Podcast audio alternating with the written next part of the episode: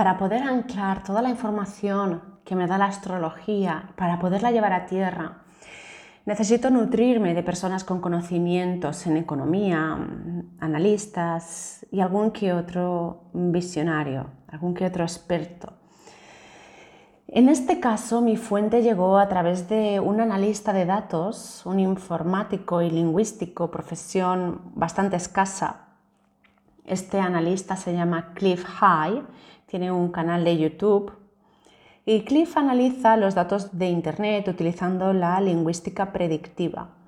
Si queréis, como fuente, tenemos otra analista mm, y lingüística que se llama Carmen Huertas. Hay muchos vídeos en, YouTube y también es maravillosa esta mujer. Bien, vamos a por Cliff. Cliff en 2001 atisbó un punto de inflexión eh, social y económico que tardaría en plasmarse unos 90 días y de repente pues, nos llegó el 11S. Cliff ha predicho el ataque de Antrax, terremotos y la victoria de Trump, entre otras cosas. Esta información a mí me llegó este verano.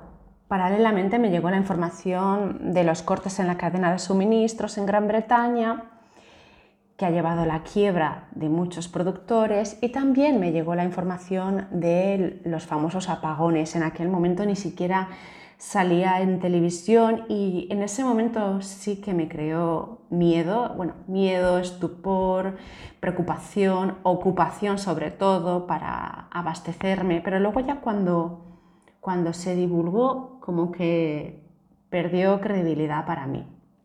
Sin embargo, eh, lo que nos cuenta Cliff eh, sí que tiene muchísimo sentido, mucho más sentido y mucho más motivo de preocupación.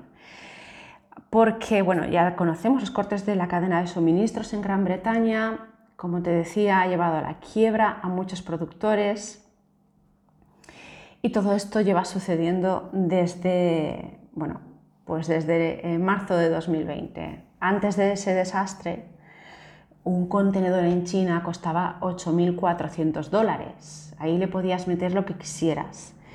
Ahora ya la escasez ya no viene solamente Mm, de los productos, sino del propio contenedor que de repente pues, ha desaparecido, ya no hay contenedores, una cosa muy extraña. Y ah, bueno, mandarte un contenedor o comprar un contenedor te cuesta entre 20.000 y 30.000 dólares. Muchos avispados ya compraron los regalos de Navidad en agosto, mm, pero bueno, en mí no fue mi caso porque yo no quise en ningún momento romper la cadena de suministros ni alimentar este egregor. A ver, en mi humilde opinión, sin ser analista ni economista, solo escuchando a varios expertos y, sintiendo lo que me resuena, me queda claro muchas cosas, entre otras, pues que desafortunadamente la gente gana mucho más dinero quedándose en casa, cobrando el paro, sin gastar coche ni repostar gasolina, eh, viviendo de lo que tiene, sin, sin hacer muchísimo consumismo que yendo a trabajar eh, de camarero, por ejemplo, ¿no? ganándote pues, el sueldo básico. ¿no? Eh, además, según Cliff, hay una hiperinflación, esta es la palabra que él utiliza, de muchas materias primas como el maíz, la soja o el arroz, han subido un 100%. Y bueno, ya ni qué decir sobre la escasez de materias primas como la electrónica, microchips, conversores.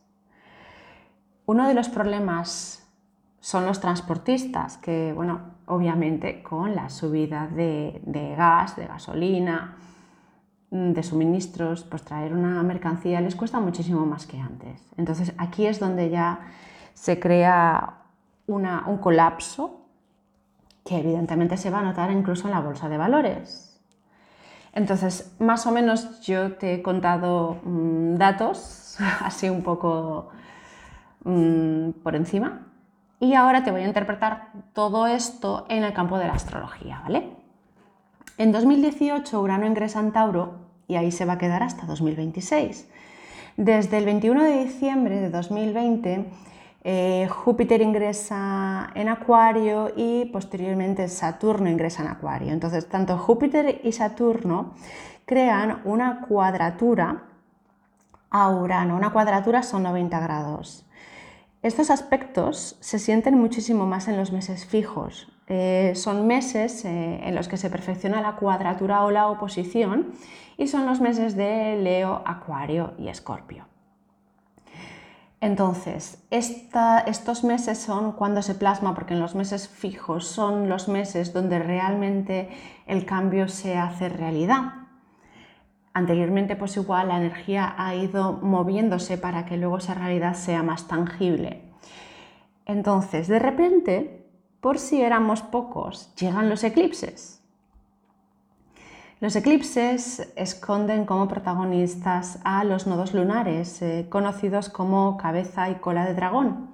Son puntos simbólicos y energéticos en el cielo que se calculan eh, con el cruce de la órbita del Sol y de la Luna. Cuando se da una alineación entre el Sol y la Luna y la Tierra, suceden los eclipses. Los nodos equivalen a un canal energético. El nodo norte habla de temáticas jupiterianas de expansión y el nodo sur es más saturnial, es más mirar sobre tu pasado y sobre tu interior. Hemos venido transitando un periplo muy bonito, un trabajo evolutivo que recayó en los signos Sagitario y Géminis, en los ejes de Géminis y Sagitario, en donde nos lanzamos a, conectar con la sabiduría y la libertad de pensamiento crítico. Bueno, a nivel personal, para mí, porque yo soy ascendente Géminis, he sentido muchísimo estos ejes nodales y me han servido para, para despertar, para aprender un montón de, cosas que, no sabía, para leer muchos libros y, conocer la naturaleza de la realidad, seguir a muchísimos um, youtubers que, que ponen luz a la oscuridad. Así que ha sido, han sido una temporada de eclipses para mí muy bonita. Y ahora pues vamos a vivir eventos que hablan del eje Escorpio y Tauro. Y bueno, y te cuento todo esto ahora porque tenemos mucha energía en Escorpio y conectando con este mes vas a conectar más fácilmente con esa energía de los eclipses. Este fin de año y hasta junio vamos a vivir estos eclipses, o sea, será este fin de año hasta julio de 2023 y vamos a ir sintiendo qué nos trae ese eje nodal del nodo norte en Tauro y nodo sur Escorpio. También te recomiendo que conectes mucho con la energía del próximo 19 de noviembre, donde viviremos el primer eclipse, que va a ser como un tráiler de la película que se va a estrenar. Cuando digo la película que se va a estrenar, será todos los eventos de estos uh, eclipses hasta 2023. Los eclipses de este año marcan un evento único y es que mm, van a vivir se van a vivir conjunciones y oposiciones a Urano y yo no he tenido uso de razón donde Urano eh, haya hecho una oposición al nodo sur o una conjunción al nodo norte en Tauro que es lo que va a suceder ahora. Y, realmente para mí mm, son dos, son dos figuras muy aceleradoras. Yo pienso que esto acelerará muchos procesos, porque por un lado los eclipses ya son un acelerador, ya son un empujón. Eh, los eclipses es como cuando eh, nos comprábamos una moto y la trucábamos para correr más.